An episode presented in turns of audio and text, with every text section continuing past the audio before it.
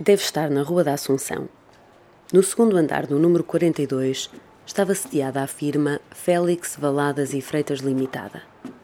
Um dos sócios da empresa era Mário Freitas, primo de Fernando Pessoa, filho da Tiânica.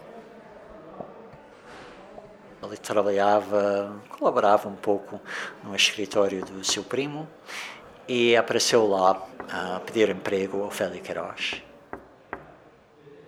E Ofélia Queiroz era uma, uma jovem pequena burguesa que trabalhava como, como datilógrafa, suponho. Porque ela era muito avançada para a, idade, para a época, uma mulher que vai trabalhar para uma empresa com homens naquela altura, é porque era uma mulher um bocadinho diferente da maioria, da maioria que havia, não é? Era engraçada, era esperta e foi a ocasião. A ocasião é que faz tudo, não é? Ela foi pedir ali o emprego e ele viu-a. Um dia estavam no escritório, há uma falha de luz e é nesse momento que tudo começa.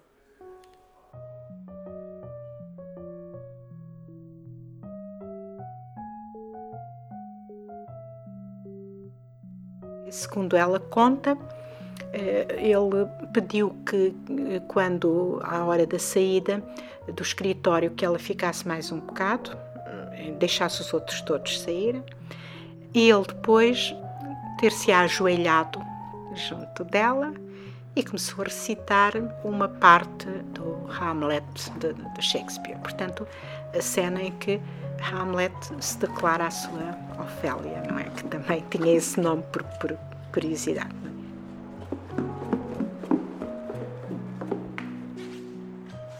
Fiquei perturbadíssima, como é natural, e sem saber o que havia de dizer, acabei de vestir o casaco e despedi-me precipitadamente. Fernando levantou-se, com o candeeiro na mão, para me acompanhar até à porta, mas de repente pousou sobre a divisória da parede. Sem eu esperar, agarrou-me pela cintura, abraçou-me e, sem dizer uma palavra, beijou-me. Beijou-me apaixonadamente, como um louco. Fui para casa comprometida e confusa. Passaram-se dias e, como o Fernando parecia ignorar o que se havia passado entre nós, resolvi eu escrever-lhe uma carta, pedindo-lhe uma explicação. E começou uma grande correspondência. E é interessante por vários motivos. Por um motivo, é, simplesmente é uma, uma correspondência completa de um, dois namorados dessa altura, dessa época. Né? E depois ela saiu desse escritório depois de poucos meses, foi para um outro e a pessoa andava com ela ao emprego, no elétrico. Faziam assim um trajeto mais longo possível para, para falarem mais tempo. Suponho que, que dessem pequenos uh, passeios a pé, porque ela refere no, que ele de vez em quando a puxava para, um, para a entrada de um prédio para a beijar. Aliás, as cartas mostram que havia um contacto físico, algumas intimidades. Quando ele diz a certa altura, quem me dera deitar a minha cabeça nos, nos seus pombinhos, não é? Subentende-se, evidentemente, que se trataria dos seios. Não? É? Em 1920, Ofélia tinha 19 anos e Pessoa 31. O namoro entre os dois teve duas fases. Numa primeira fase, talvez ela tivesse pensado que uh, em pouco tempo aquele namoro se transformaria assim num noivado e depois num casamento. Portanto, porque isso era também o que era mais usual.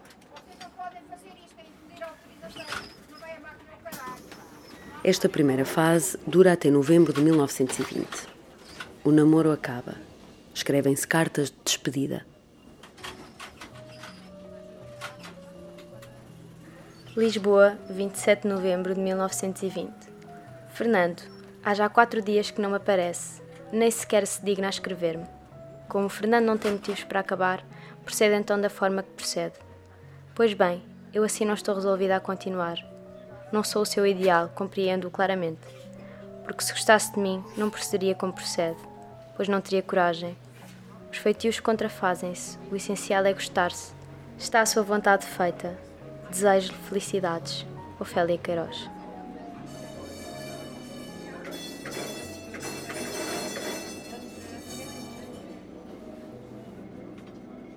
Ofelinha, agradeço a sua carta. ela trouxe-me pena e alívio ao mesmo tempo. Estas coisas fazem sofrer, mas o sofrimento passa. O meu destino pertence a outra lei, de cuja existência Ofelinha nem sabe, e está subordinado cada vez mais à obediência a mestres que não permitem nem perdoam. Não é necessário que compreenda isto. Basta que me conserve com carinho na sua lembrança, como eu inalteravelmente a conservarei na minha. Fernando.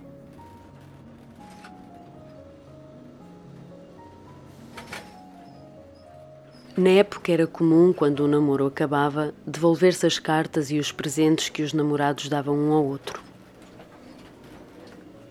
Mas o Fernando Pessoa, numa das cartas, diz isso precisamente quando acaba o namoro, em 1920, não façamos como as pessoas eh, vulgares, que são sempre um pouco.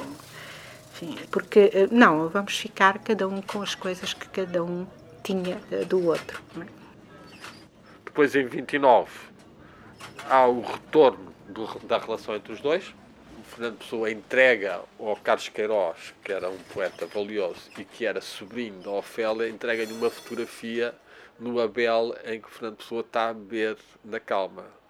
E ao, ele, o, Carlos Queiroz mostra à nossa amiga Ofelinha a fotografia. A Ofelinha fica a gostar de novo dele, ou relembra-se dele e pede-lhe para ele mandar uma fotografia, uma cópia também manda a fotografia dele a ver os copos e aí é que Fernando Pessoa escreve a famosa frase em flagrante delitro e aí restaura o namoro entre eles mas não vai ser de muita duração em termos de escrita, que ele depois continua-se a falar ao telefone, etc. Mas pronto, o Fernando Pessoa, de facto, aí qual é a resposta que ele dá? A resposta que ele dá é: tenho uma obra literária a fazer.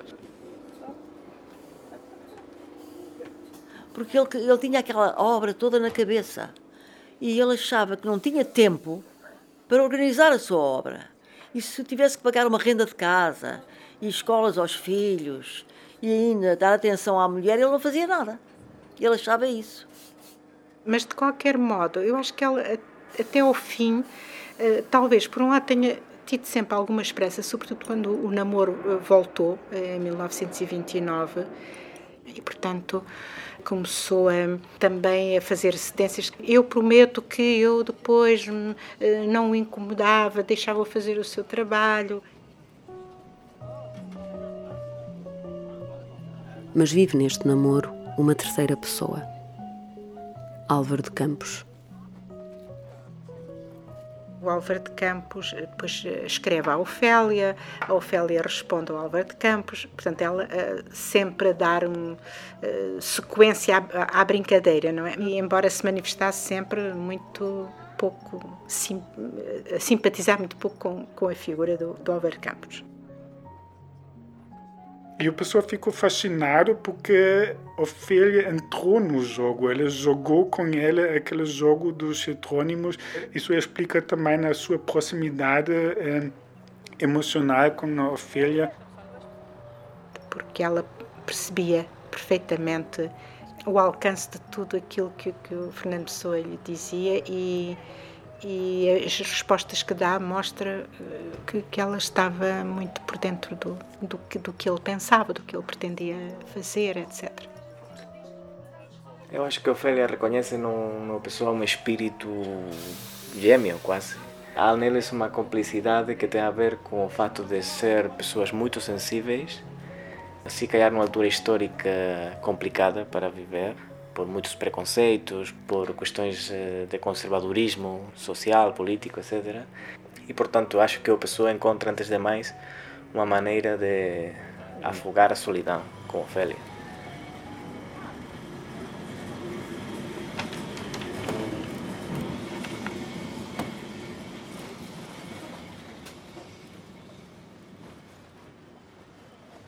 Fernando Pessoa morreu em 1935, a Ofélia, se não me engano, em 1938 casou, na altura que se casou, eh, quis destruir as cartas do Fernando Pessoa, como era também comum na, na época.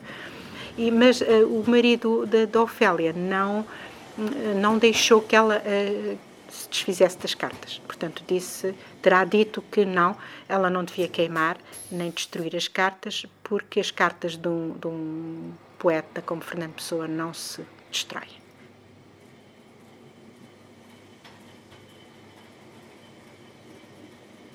As cartas de Fernando Pessoa para Ofélia Queiroz foram publicadas em 1978, mas só em 1996, cinco anos depois da morte de Ofélia, a correspondência completa foi conhecida.